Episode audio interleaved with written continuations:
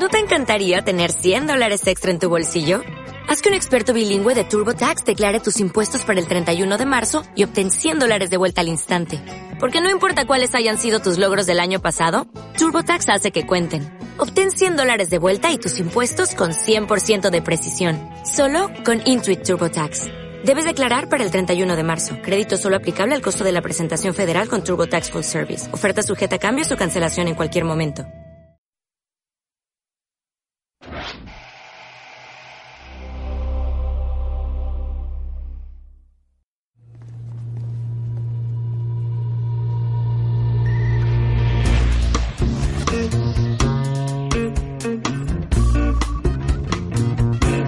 You walk through the garden, you better watch your back. Well, I beg your pardon for the straight and narrow track. If you walk with Jesus, he'll save your soul. You gotta keep the devil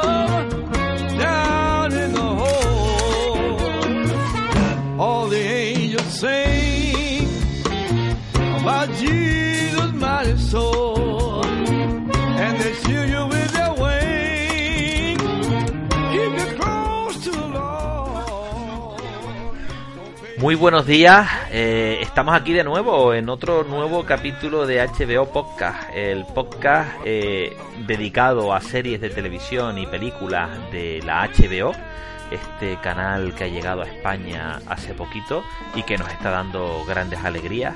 Y entre ellas, buenos días Orlando, Hola, muy buenas. entre ellas una serie que yo vi ya en su momento hace muchos años, la he visto dos veces, la he visto dos veces, tengo que admitirlo, y que Orlando acaba de terminar y que estaba frito por hablar de ella. Estamos Sí. hablando eh, ni más ni menos que de la enorme The Wire, que está considerado por muchos la mejor serie de todos los tiempos. Yo creo que Orlando está muy, ahora mismo está con muy arriba con esta serie. Hombre, yo hace un tiempillo ya que la terminé de ver, pero no habíamos coincidido para hablar de ella y tengo que reconocer que siempre que escuchaba algún programa de series y que decía, bueno, ¿y cuál es la mejor serie? Siempre era The Wire, la, incluso por encima de Perdido y otras grandísimas series, siempre era Sí. aquella serie magnífica, ¿no? La serie, la mejor serie de todos los tiempos. Y te puedes creer que yo no sabía siquiera de qué iba. No No. tenía ni idea. ¿Qué va? Nada. Y fue abonarnos a HBO y de repente decir, ¡buah, de guay! Pues, este, una, una serie junto con Los Sopranos que, bueno, Los Sopranos sí la tengo vista, pero bueno, empecé a verla y fue flipar, flipar Sí. en colores con esa Sí. serie. Sí. Para el que no la conozca, que, que entiendo que puede haber gente así, porque yo era uno de ellos hasta hace bien poco.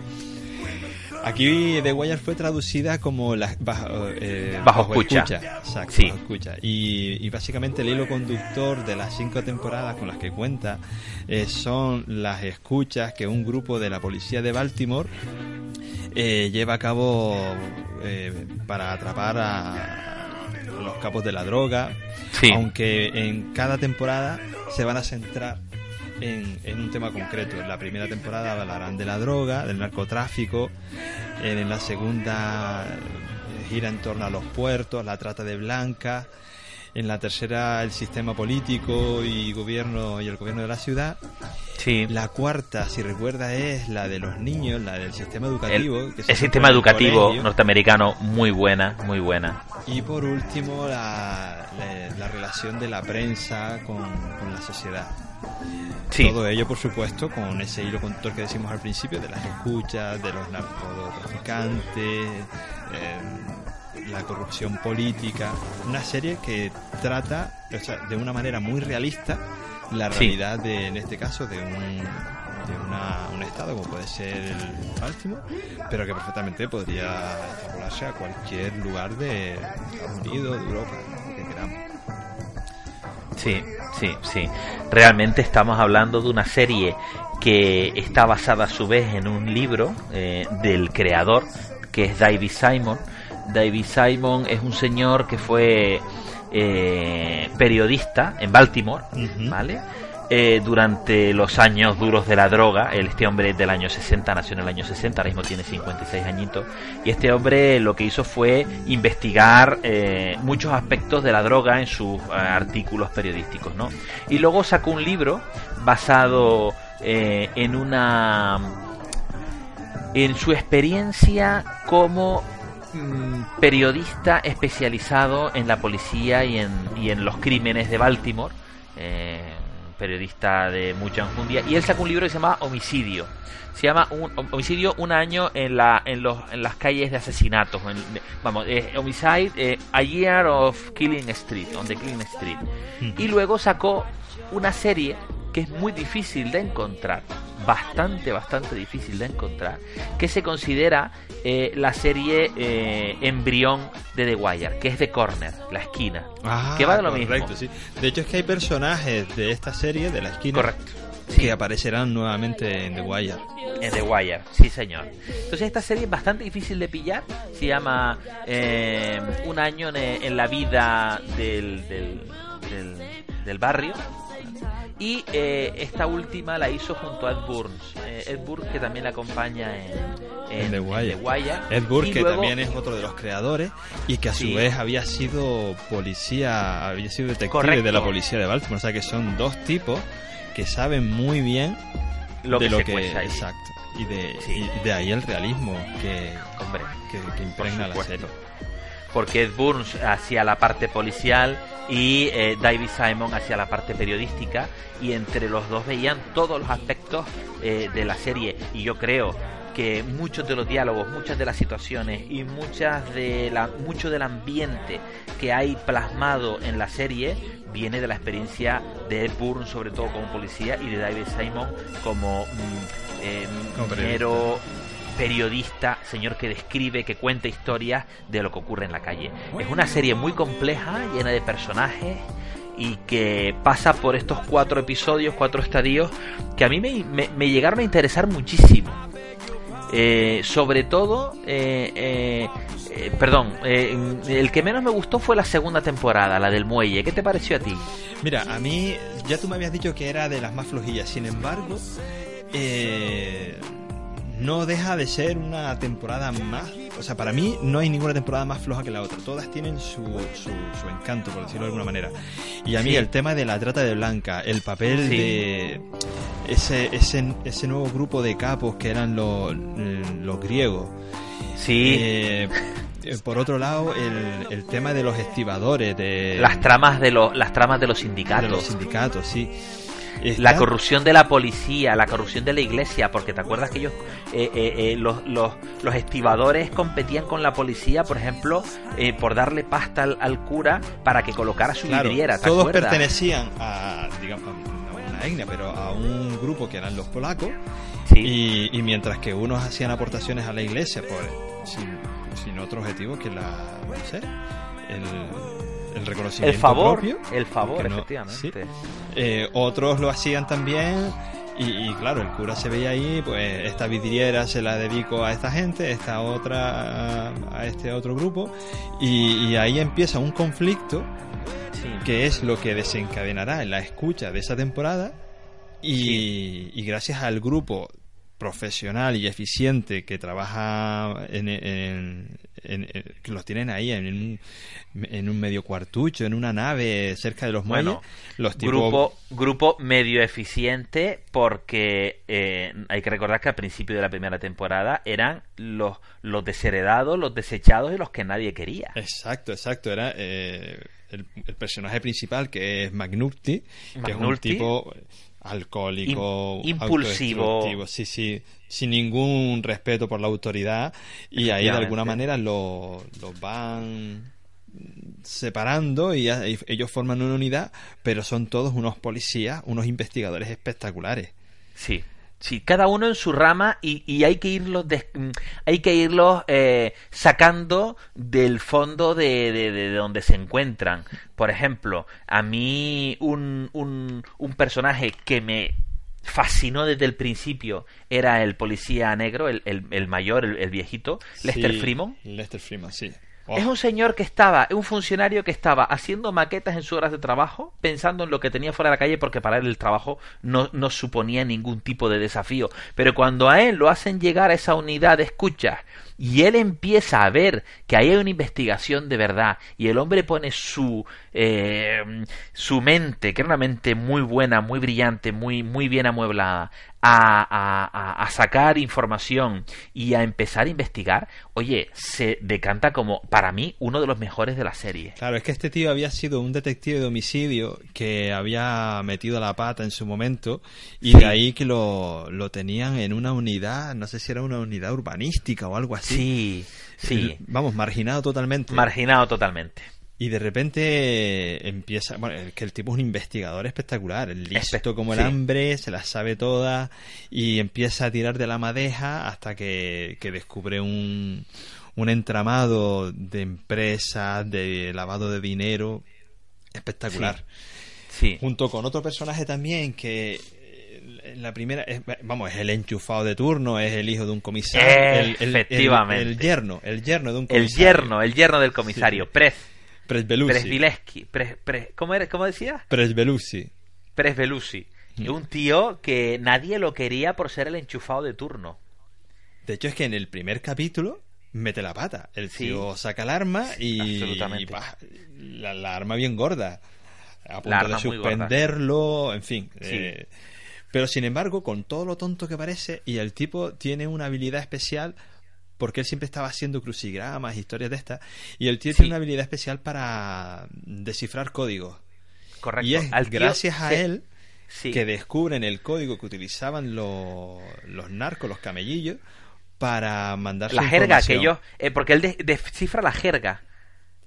La jerga lo que por quería un lado, decir- y cómo utilizaban los teléfonos públicos para Correcto. Sí. Sí. Y es donde ellos empiezan a hacer su investigación a través de, los, de las cabinas de teléfono. Recordemos que aquello era una época, la primera temporada es una época en la que no se usaba ampliamente. Es que recordemos el- que estamos hablando del año 2002. O sea, Correcto, no había, un- no había una penetración, no había una penetración de los teléfonos móviles todavía, que al final de la, que al final de la segunda, tercera, cuarta temporada ya empiezan a usar teléfonos móviles desechables y él también sigue uniendo y sigue aplicando esa, esa especial eh, cabecita que él tiene para, para, para los, los eh, los crucigramas y para y para la parte matemática en, en desvelar los códigos que esa parte genial me encantaba. Cuando se veía como ellos iban de pitufo cogiendo teléfonos móviles de aquí de allí y él descubrió que los teléfonos venían de un sitio venían de otro te acuerdas esa trama es muy Sí, buena. Sí, él empieza a seguir el hilo de los teléfonos y un trabajo, la verdad que un trabajo policial bastante profundo. Porque empiezan a, a mirar facturas, a ver dónde los habían comprado, la ruta que seguían, el coche que alquilaban, el número de terminales que compraban en cada tienda, para no llamar la atención. Y sin embargo, un trabajo ahí mm, casi de precisión, vamos, un trabajo y, y los tipos van Totalmente. tirando y van tirando, van tirando. Es una de verdad que cuando vemos esta serie eh, Sí. está claro que están los buenos por un lado y los malos por otro, ¿no? sí Pero que dentro de los buenos, ¿no? Digamos, dentro de la policía, vemos como hay detectives, incluso el mismo protagonista, que utilizan métodos muy sucios para, para resolver crímenes con Sí. el único objetivo de conseguir fondos para, para que la investigación no se venga abajo, porque la, la historia es tan real que Sí. vemos, por un lado, lo- los problemas que tienen los policías, la policía en sí, para investigar. Las trabas Sí. económicas que se encuentran. Por otro lado, tenemos a. trabas económicas trabas políticas Exacto. trabas judiciales y trabas de juego limpio es decir un policía no puede inventar pruebas un policía no puede obtener pruebas de forma ilegal y aquí vemos que ellos se tropiezan con 50.000 muros Exacto, y vemos en todo momento la conexión que existe entre la policía, entre la parte judicial, constantemente las visitas al juez para que firme la orden, pero el juez que Sí. aunque tiene cierta debilidad, pero quiere saber si va a meter la pata o no, entonces lo tienen que presentar de una manera que, que bueno, que, Correcto. que, cuele, ¿no? Por otro que lado, tenga tenemos- apariencia de legalidad sí. Exacto. Eh, la lucha entre fiscal, la abogacía, un abogado espléndido, que no recuerdo ahora, Sí. a ver si lo encuentro por aquí, el que defendía a, a los mafiosos, sí ¿recuerdas? Que el tipo era un haya. No me acuerdo. Yo me acuerdo de la de la de la de la fiscal que era Perlman, Ronda Perlman, Sí. que era la pelirroja, que al final termina enrollándose con con McNulty y que ella eh, era una tía muy seria y que llevaba los casos muy bien y era muy honrada, era una tipa muy honrada y quería que las cosas fueran bien hechas y era la que les daba más caña. Esto no se puede presentar, esto no es admisible, esto sí, esto para arriba, esto para abajo. Y la verdad que era una, una tipa que, que les ayudaba mucho a la hora de presentar el caso. Claro, ella, digamos, era la asesora de cómo tenían que, que presentar el caso frente al juez para que la orden fuese firmada o no. Correcto. Y Correcto. Y después, por otro lado, vemos a, lo- a los narcotraficantes Sí. como ellos, sin ninguna norma que cumplir, pues también esa lucha, mm, eh, la policía me ha pillado por aquí, pues tengo que crear otro sistema, eh, Sí. eh, cómo son bastante estrictos en cuanto a las normas, nada de drogarse, por ejemplo, el, eh, uno de los capos principales. Correcto. eh, Bale. Avon o Stringer. Avon, Avon. Stringer, Avon, Avon, Avon Birthday, que lo meten en la cárcel al final de la primera temporada Exacto, sí. y que el tipo se viene abajo. El tipo Sí. tenía unas normas muy claras y él no, Sí. o sea, él, ningún camello que trabajase para él en una esquina Mm. podía tomar droga. Sí. Y, y cuando el tío empieza a ver que su gente flaquea y que deja de cumplir las normas, mm, que lo parecía un paletillo, parecía un paletillo, pero sin embargo era un gángster de, de los de verdad. Es que aquí lo que nos encontramos son con gángsters, pero tipos con una ética de trabajo mm, retorcida, obviamente, y, y- e ilegal, pero son tipos con una ética de trabajo muy importante. Y son tipos que su objetivo es crear un imperio también. Es decir, ellos querían quedarse y compitiendo con los demás narcotraficantes de la ciudad para quedarse con, con, con las torres al principio y luego con una parte importante de la, Exacto, de la porque ciudad. Baltimore estaba separado en la zona este y la zona oeste. Sí. Eh, una zona estaba liderada por Avon y la otra por... mm, ¿Cómo se llamaba esto? Eh, Proposition Joe. Proposition Joe, efectivamente. Mientras Avon compraba la droga en Nueva York, Proposition se la compraba a los a los polacos, que no- bueno, a Sí. los griegos, a los griegos más bien, ¿no? Sí, Entonces, como eh, cuando Avon está en la cárcel, su lugarteniente Stringer Bell, el tío con una mentalidad empresarial, porque él estaba estudiando precisamente empresariales, correcto. Iba por las noches a la universidad a estudiar empresariales. con una mentalidad completamente empresarial, el tío empieza a formar ahí un, una pirámide de Mm. en cuanto a eh, jefe, subjefe, en fin. Él organiza, él organiza esto como una, como una empresa. como una empresa, exactamente como Sí, una empresa. sí, sí. Incluso con sus reuniones y con alguien tomando notas y, y con... No podemos hablar aquí como, como maleantes, sino se levanta la mano y se escucha, o sea, todo como, como una organización. Él, él va a la universidad y la universidad pasa por él y él quiere aplicar lo que aprende en la universidad a su, a su delincuencia, a su, a su crimen organizado, porque al final es crimen organizado. Hasta el pero punto el tipo que, ve- quiere aplicar. que veremos en uno de los capítulos Sí. cómo hay una escasez de droga Sí, y, y el tío le comenta a un profesor que, bueno, que, que- ¿qué haría él si, Sí. Si tuviese un problema con un producto? Y el profesor le da, pues Correcto. mira, en, en tal año sucedió esto con un producto determinado y lo que se hizo fue eh, tomar esta decisión. Y el tío lleva eso a las calles, a la droga. sí.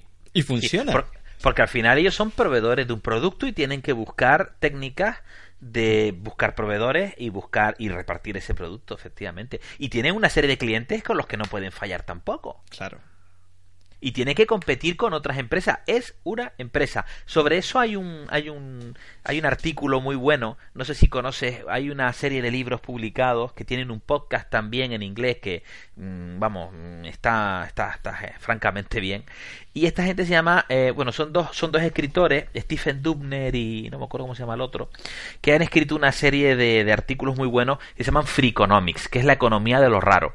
Y este tipo era encuestador de su ayuntamiento, si no me equivoco, y a él le termina trincando una banda de narcotraficantes y lo tienen secuestrado una semana. Y en esa semana el tipo lo tenían en el, en el, en- ahí donde los narcotraf- narcotraficantes trabajaban, hasta que se dieron cuenta de que sí que era un encuestador y tal. Pero el tipo tenía estudios de economía. Y el tipo lo que hizo fue, durante esa semana, quedarse con todo el funcionamiento de la banda criminal por dentro y el tipo llegó a la conclusión de que una banda criminal es una empresa y se mueve exactamente igual que una empresa. Y el tipo empezó a escribir sobre el tema y se hizo muy famoso. Y a partir de ahí pues empezó luego a analizar la economía de lo cotidiano la economía de lo raro y tiene una serie de libros que se llaman Freakonomics y son muy divertidos y porque el tipo escribe muy bien escribe muy muy ameno y analiza un montón de cosas tiene una, una mente analítica muy interesante y el tipo es de los primeros que se dan cuenta de que las, de las bandas de drogas no son bandas mafiosas y que los mafiosos incluso se mueven como, como, como empresas, con un vendedor, con un proveedor, con un jefe de compras, con un jefe financiero, pa, pa, pa, pa, y el tipo lo logra plasmar en una serie de artículos muy divertidos. Y, y esto es lo que estamos viendo en esta serie. Eh, una empresa que crece, una empresa que, que cae, una empresa que tiene luchas internas, como cuando aparece Marlo Stanfield. Claro, la competencia. Y, la competencia, una empresa que lucha con Marlo, que es otro mafioso. Este tipo es muy. es- Buah, este sí que es un. mafioso, mafioso. O sea, ese- Sí, este- Marlo es mala gente. Marlo Sí, es muy sí, mala sí. gente. Él tenía Y- una mentalidad muy, muy callejera, es decir, su, su nombre tenía que imponer Sí. respeto. De hecho, es que eh, no se cortaba un pelo en mandar a matar a alguien que, que hubiese faltado, que hubiese dicho algo malo o que se hubiese quejado incluso de su forma de llevar el negocio.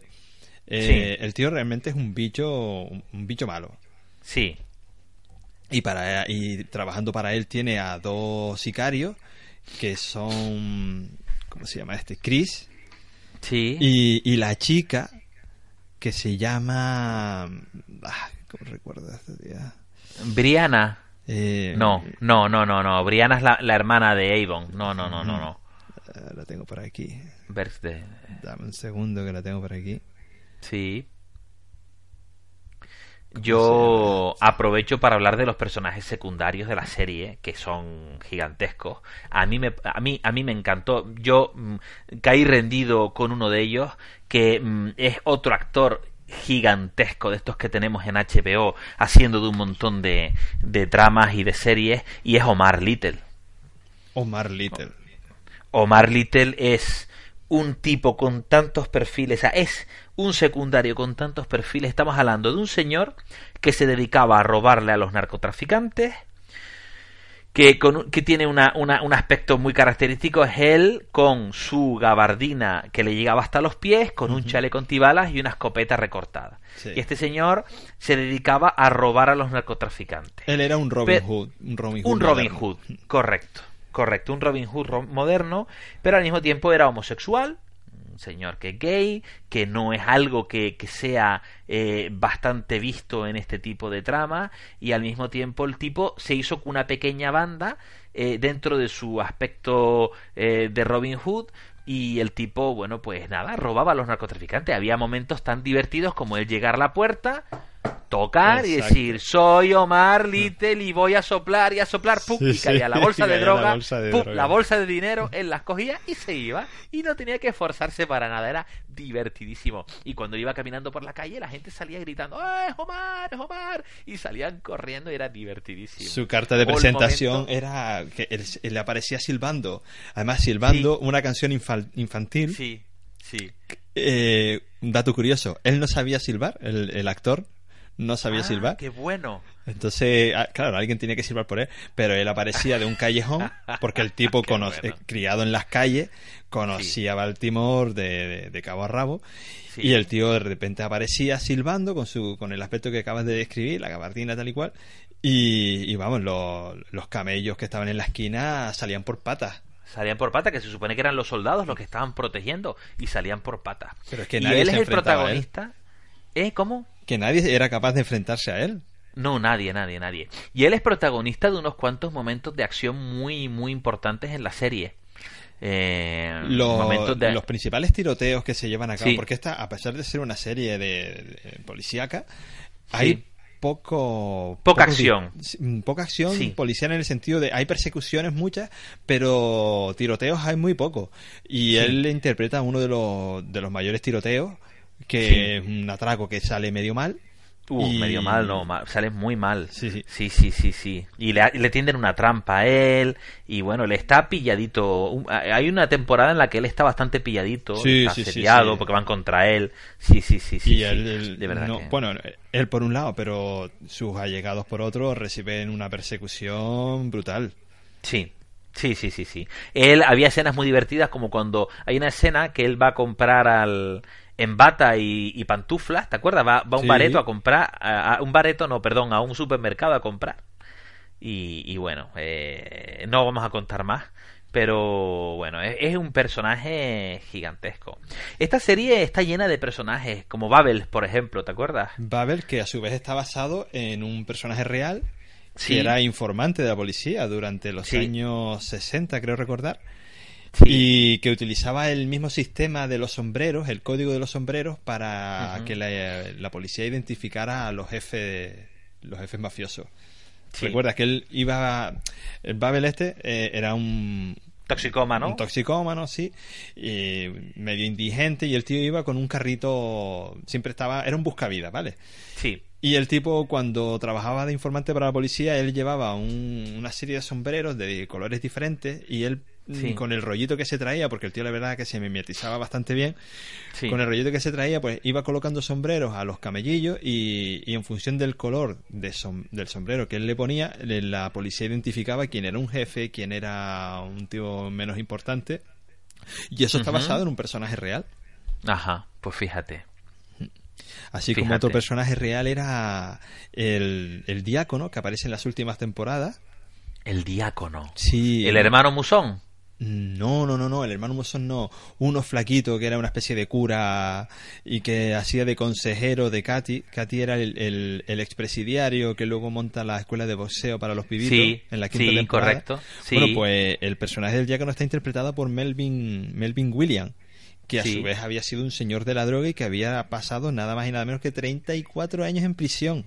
Hostia. Y lo pillaron para la serie. Lo pidieron. Ed, Ed Barr y David Simon fueron eh, el agente que lo detuvo y el periodista que cubrió la noticia y lo Sí. ficharon para la serie.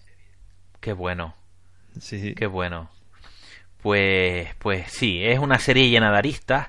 Es una serie, vamos a ver, mm, Orlando, es una serie un poquito difícil de ver porque mm, The Wire no es una serie al uso, no es una serie donde cada capítulo termina con un caso o donde los casos avancen rápidamente. Es una serie donde vemos que un caso se prolonga los 24 capítulos de la temporada y que en muchas ocasiones no termina resolviéndose como esperamos que se resuelva. Y no terminan cayendo todos. Y queda resuelto a mitad en algunos casos, completamente en otros y un poquito menos en otros. Entonces, eh, por ese punto de vista, eh, es una serie decepcionante porque los cierres de temporada son en muchos casos decepcionantes. Y es una Yo, serie real como la vida misma. diría, exacto, que es real, porque siempre Sí. vemos como, aunque termine de caer una red, Sí, eh, las últimas imágenes del último capítulo de esa temporada en concreto, veremos como después de que la policía haya hecho un trabajo espectacular y haya sido capaz de limpiar un vecindario, veremos como la gente sigue saliendo a la calle a buscar droga. Los niños Sí. siguen estando en la calle sin ir al colegio y en medio de, de narcos, de mm, eh, ampollas de crack, sí. la vida misma. O sea, es, Sí. es la vida Además, que sigue y la gente de- sigue necesitando droga, por lo tanto, el, el- el narcotraficante va a seguir vendiendo Sí. y el círculo va a seguir.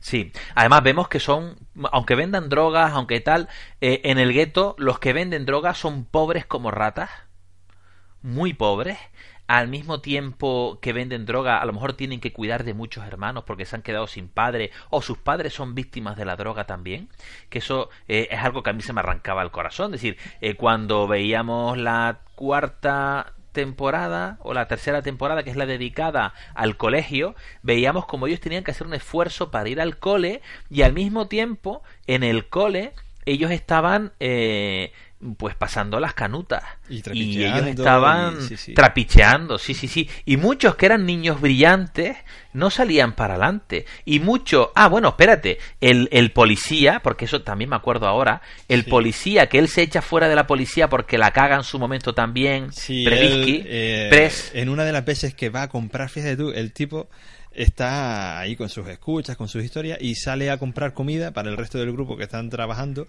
y, y se ve, bueno, hay una llamada por radio y el tipo junto con el otro policía son los más cercanos a la, a la acción. Entonces, Sí, el tipo saca el arma con tan mala suerte que dispara a quien no debía. Efectivamente. Y a partir de ahí se lo, se lo terminan de cargar, porque ya las había Sí. cargado bastantes veces. Y él Sí. toma la, eh, la, la opción de dedicarse a la enseñanza, a la docencia. Correcto. Y Presbisky se convierte. Presbelusky. pro- Presbelusky, Presbelusky. Joder, que, que, que, que estoy- lo estoy viendo escrito. Tenía un apellido bastante raro, de hecho es que le dicen Uf. Pres. Pres, sí, Pres. Presbelusky se convierte en un profesor de un instituto de enseñanza secundaria en lo peor de Baltimore y el tipo eh, se esfuerza mucho porque los chiquillos salgan para adelante. De hecho hay una escena muy muy dramática cuando él baja a los almacenes y se encuentra un montón de material escolar sin estrenar porque nadie se había preocupado de catalogarlo, de sacarlo, y decían, bueno, que no vale la pena, y se encuentra con los profesores venidos a menos, eh, hundidos en la miseria, y es un tipo que hace porque esos niños salgan para adelante, y también vemos su decepción al final cuando los niños, bueno, pues están metidos también en el ajo y viven en el gueto, y al final los niños no pueden salir de ahí porque es lo que hay. Con niños como Duki, por ejemplo, ¿te acuerdas? Sí. Mm, eh, un niño que, que es listo, que puede salir para adelante, que está en el gueto hasta las, hasta, hasta, hasta, hasta las narices, pero que él tiene que cuidar de sus hermanos y tiene que tirar para adelante con su familia. Y de verdad que, uff, la, la, la, la- el, el penúltimo, penúltima temporada, la tercera temporada, la de los La colegios, cuarta. la cuarta, perdón, La de los colegios, sí. la de los colegios, a mí me pareció... Bastante eh, en- desgarradora esa temporada. Sí, eh, vemos de la a- mejorcita. Como chavalillos que, Sí. que, que no son más que niños, que tienen que debe- deberían de estar eh, disfrutando de la infancia, sin embargo están rodeados de Sí. droga y trabajando. de- Trabajando. De, ¿Cómo se llama esto? De en las esquinas, Pues, de, de soldados, de Sí. soldados, de, de avisadores dando el agua. Avisadores, exacto, eso es lo que quería decir. Y, y siempre metidos en un círculo y el colegio es lo, lo de menos. ¿sabes? Tienen Sí. que ir porque han de ir, pero no... Es obligatorio, pero poco más. Pero bueno, es una serie con una cantidad enorme de aristas. La parte política es muy interesante. A mí me gustó mucho la parte Oh, sobre todo política. el personaje que la, que la interpreta, que interpreta el que luego lle- llegará a ser alcalde de la ciudad. Efectivamente, Eh. Tommy Carchetti, Carchetti, sí señor, que luego será... curiosamente, eh, bueno, para ti, para ti, siempre será Garcetti y para mí siempre será Meñique. Efectivamente. Yo cuando lo veo en Juego de Tronos digo, mira Carchetti ahí, oye, pasó de alcalde de Baltimore a mira, mira, mira, mira, ahora tiene su propio rey. castillo. Sí, sí, sí, ahora tiene su propio castillo. y tú al revés. Joder, este tío ha caído tanto que terminó de alcalde en, en Baltimore. Pero sí, sí, sí, es un personaje genial que el tipo también tira para adelante, hace su carrera política. Me encantó el capítulo cuando el tipo gana las elecciones, es muy divertido. Y el tipo que promete el oro y el moro y dice esto va a salir para adelante y voy a meter pasta a la policía. Un Al nuevo final, día, un nuevo un día nuevo era día, un nuevo lo que él día, le sí, dice a la señor. policía. Pasa la temporada con el final de la temporada política cuando él sale ganador. En lo más alto, eh, ese, ese es uno de los mejores finales. Sí, sí, sí, sí. Y el principio de la siguiente temporada es lo más deprimente del mundo cuando él se da cuenta de que en Baltimore no hay ni un duro, no hay dinero para reformar nada y lo único que puede hacer es darles ánimo. No, y el poco dinero que todo tiene lo que prometió. han de dedicarlo a los centros escolares porque Sí. hay una, mm, unas medias que cumplir Sí. y, y, en fin hay que destinar Y no llegan ni de ahí, coña. quitársela a la policía los policías no tenían ni coches con los que patrullar hay un, Sí. una escena en la que McNulty va a Sí. un, al escenario de un homicidio y llega en guagua el tío Sí, sí, sí, sí, sí, sí, sí. Real como la vida misma. Una, una- hay una depresión en la ciudad tremenda y este tipo tiene que lidiar con un escenario totalmente diferente a lo que él había planteado. Una serie que a mí me están dando ganas de volverla a ver otra vez. Yo la vi solo, luego la vi con mi señora y me pareció la segunda vez que la vi mucho mejor y mucho más grande. Le pude ver una cantidad enorme de detalle y Orlando... mm, una serie altamente recomendable. Está entera en HBO y para el que quiera disfrutarla, que se lo tome con calma, porque no es una serie rápida ni fácil de ver. Pero, como dijo David Simon, que lo criticaron en su momento por, por hacer una serie que no era fácil de ver, él dijo que se, que se joda al espectador medio. sí correcto Esa es su frase, que se joda el espectador medio. Yo hago series para gente inteligente, gente a la que no hay que explicar ciertos detalles. Hay elipsis que son un poquito difíciles de entender, hay cambios de escena, cambios de situación y que tú tienes que poner de tu parte por seguir esta serie. Y esto es una serie que no es para el público medio. Esto, eh, como tú dices, eh, todo se explica, pero a su debido tiempo. Y aquí no Sí. hay. Es decir, hay que. El espectador tiene que hacer un esfuerzo Sí. para seguir y entender la serie. Porque no te lo van a presentar todo. Eh, No todo han mascado, esto no está mascado. De Tú hecho, es que veremos los mascarla. cambios que se producen de una temporada a otra y que te Sí. dejan ahí medio descuadrado y decir, pero ¿y este personaje que antes lideraba una, una unidad ahora está Sí. eh, archivando pruebas? Sí, Ya llegaremos a eso, ¿vale? Sí. Todo, todo, se- todo irá pasando y el, el espectador tiene que hacer un esfuerzo por entender lo que supuestamente ha pasado ahí. En efectivamente. ese sentido, es una serie que, in- in- eh, ¿cómo se dice? Interacciona muy bien con, con el espectador. Sí, porque es una serie que tienes que quedarte mascando. Después de un capítulo, no es bueno, he visto un capítulo donde han pillado a fulanito o menganito ha muerto y la, y la, y la trama ha evolucionado para aquí. No, no. Tienes que decir, bueno, eh, eh, estos tíos han hecho unos avances importantes en la detección de tal móvil y este móvil será el que te dé la llave del resto de la temporada, pero te has tenido que quedar con ese detalle. O fulanito ha hecho esto y, y no, y, y esa trama tiene que quedarte ahí y tienes que trabajarla un poquito tú por tu cuenta. Yo recuerdo que cuando la vi por segunda vez eh, fue todo mucho más clarificador porque mm, ya tenía trabajo hecho Claro. y de verdad que la serie se aprovecha muchísimo en una segunda visu- en, un, en un segundo visionado. De verdad que, que es una serie, bueno, eh, ¿qué quieren que les diga? Una serie enorme, enorme. Sin duda una serie que hay que ver y llena Sí. de, de detalles, como por ejemplo lo que estaba tratando de decir antes que no me salía el nombre, el Felicia Snoop Pearson, Sí, que era una de las sicarias de Marlowe, que Sí. junto con Chris Parlow eran los que se llevaban a, a sus víctimas a los edificios y allí... ah, los, empa- los, los emparedaban. Sí, correcto. Uh, Pues, uh, esa trama, uy, qué, prota- qué trama tan buena, sí. La prota es, eh, eh, es una tía real. De hecho, es que ella interpreta a su mismo personaje, una niña, una chica que ya con 14 años tuvo que cumplir condena por un asesinato en segundo grado. Joder, no lo sabía. No lo Y sabía. que conoció a David Simon y le contó su historia y la fichó para la serie. Qué En bueno. principio iba a ser un papel ahí de, de poca relevancia, pero gustó tanto que... Porque ella aparece ahí de un... En la tercera temporada creo que aparece ella y al final Sí. aguanta hasta, la, hasta casi de los últimos capítulos. Sí, sí, sí, sí, sí, sí. La verdad que... Que Stephen Una serie King encomiable. La, la describió como la villana más terrorífica de una serie de televisión. Y Pues otros mira. tantos personajes que, ya sean delincuentes o policías en la vida real, interpretaron, se interpretaron incluso a ellos mismos en la serie. Sí. Pues fíjate. Cualquier cosa que se diga esta serie es poco, porque podríamos estar hablando de ella. uf, Sí. pero Sí. bueno, tenemos que cortar. porque- Tenemos que cortar. Eh, yo quería eh, recomendar un artículo que me he encontrado y me ha encantado en Hot Down, en la revista de eh, el magazine de cultura contemporánea. No sé si lo conoces. No. De Hot Down. Está en abierto. Tiene su edición en papel, que es unos tochos muy, muy, muy recomendables, la verdad. Pero tiene su versión en abierto. Es una revista de cultura eh, altamente recomendable.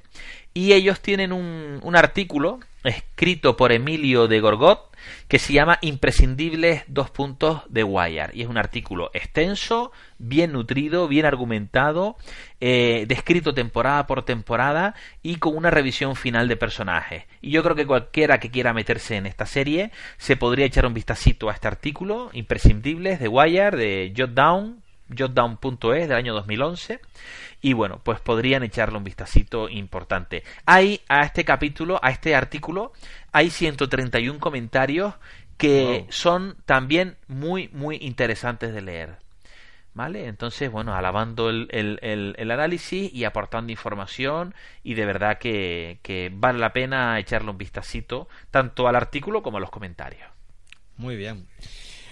Pues nada, nos despedimos, echamos de menos a, José, que no ha podido estar hoy aquí con nosotros. Y nada, hasta un nuevo episodio de HBO Podcast. Un abrazo. Chao.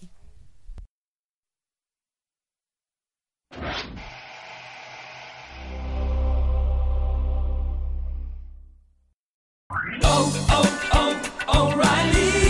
¿Necesitas ayuda? En O'Reilly Auto Parts te ayudamos. ¿Necesitas algún consejo? Te aconsejamos. Nuestros profesionales en autopartes están siempre disponibles para ayudarte a encontrar lo que necesites. Excelente servicio al cliente es solo una de las ventajas que ofrece O'Reilly Auto Parts. Los profesionales en autopartes. oh, oh, O'Reilly